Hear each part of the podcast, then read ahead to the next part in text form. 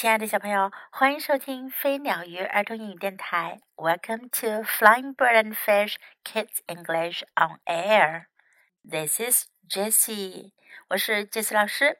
今天我们要讲的故事呀，叫做 Flying，飞行。Do you like flying？你们喜欢飞行吗？Have you ever fly somewhere？你们有没有坐飞机去过哪里呢？我们来听听，在今天的故事中，第一次飞行的 Max 有什么样的体验吧。Flying, Max was going on his first trip by airplane. 麦克斯第一次坐飞机出门旅行。His friend Nick was going too. 他的朋友尼克也去。Max 是 一头长颈鹿，而他的朋友尼克是一只大嘴鸟。Max was not sure about flying。麦克斯对于飞行可心里没把握。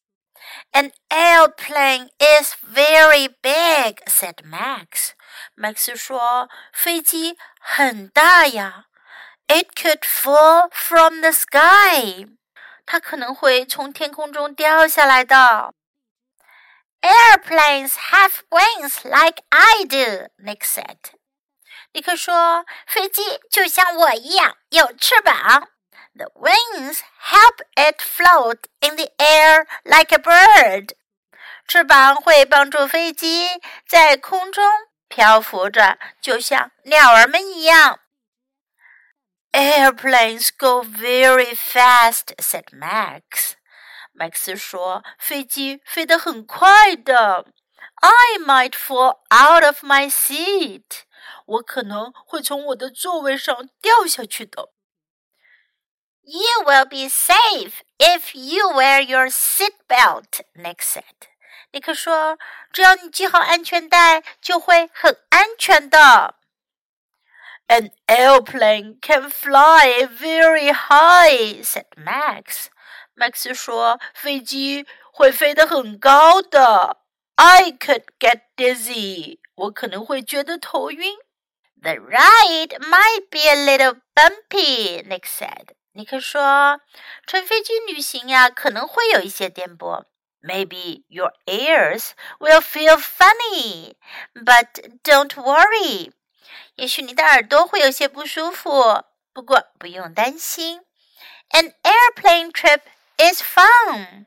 乘飞机旅行可有趣啦。Then the airplane started to move. 飞机开始移动了。Faster and faster it went. 飞机开得越来越快了。Max covered his eyes and held his breath. 麦克斯把眼睛给蒙上了，屏住了呼吸。 the plane flew up, up, up.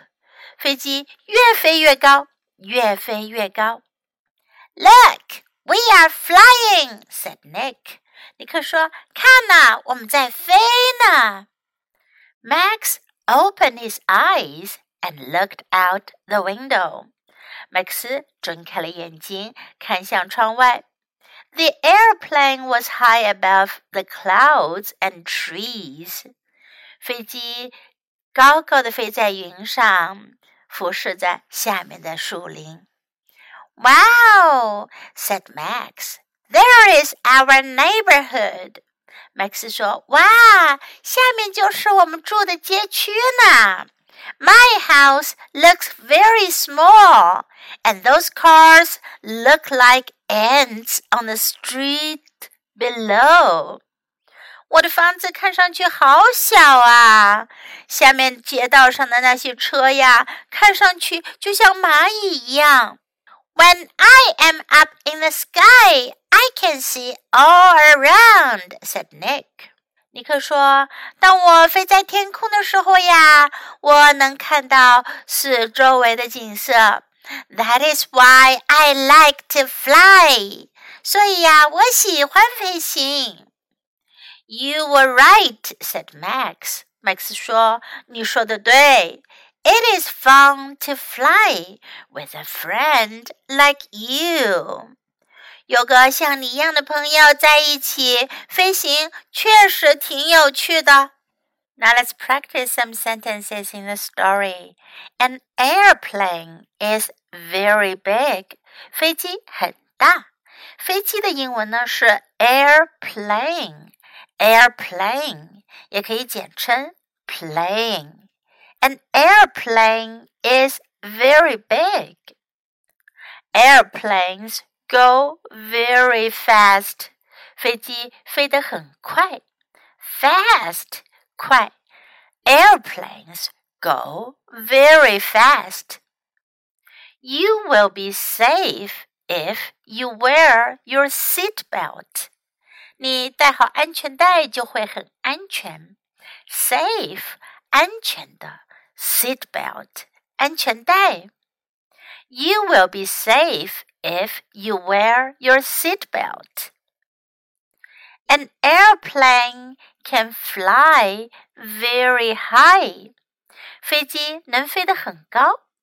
An airplane can fly very high. Can 表示可能、可以。Don't worry，别担心。Don't worry. An airplane trip is fun. 飞机旅行很有趣。An airplane trip is fun.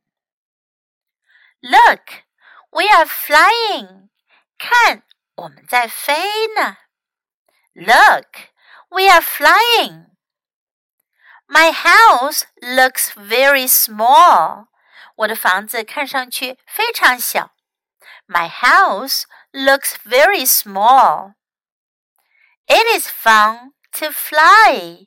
飞行很好玩。 It is fun to fly. 如果你们想要表达做什么事情很好玩，你们也可以用这个句型。It is fun to. It is fun to.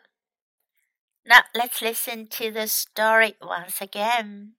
Flying by Alex Mason. Max was going on his first trip by airplane. His friend Nick was going too. Max was not sure about flying. An airplane is very big, said Max. It could fall from the sky. Airplanes have wings like I do, Nick said. The wings help it float in the air like a bird. Airplanes go very fast, said Max. I might fall out of my seat. You will be safe if you wear your seatbelt, Nick said. An airplane can fly very high, said Max. I could get dizzy. The ride might be a little bumpy, Nick said. Maybe your ears will feel funny, but don't worry. An airplane trip is fun.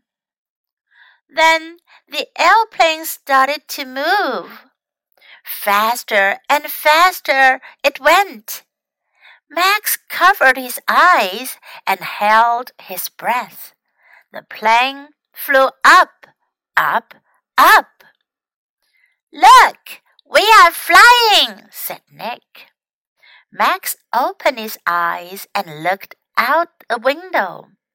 The airplane was high above the clouds and trees. Wow, said Max. There is our neighborhood. My house looks very small, and those cars look like ants on the street below.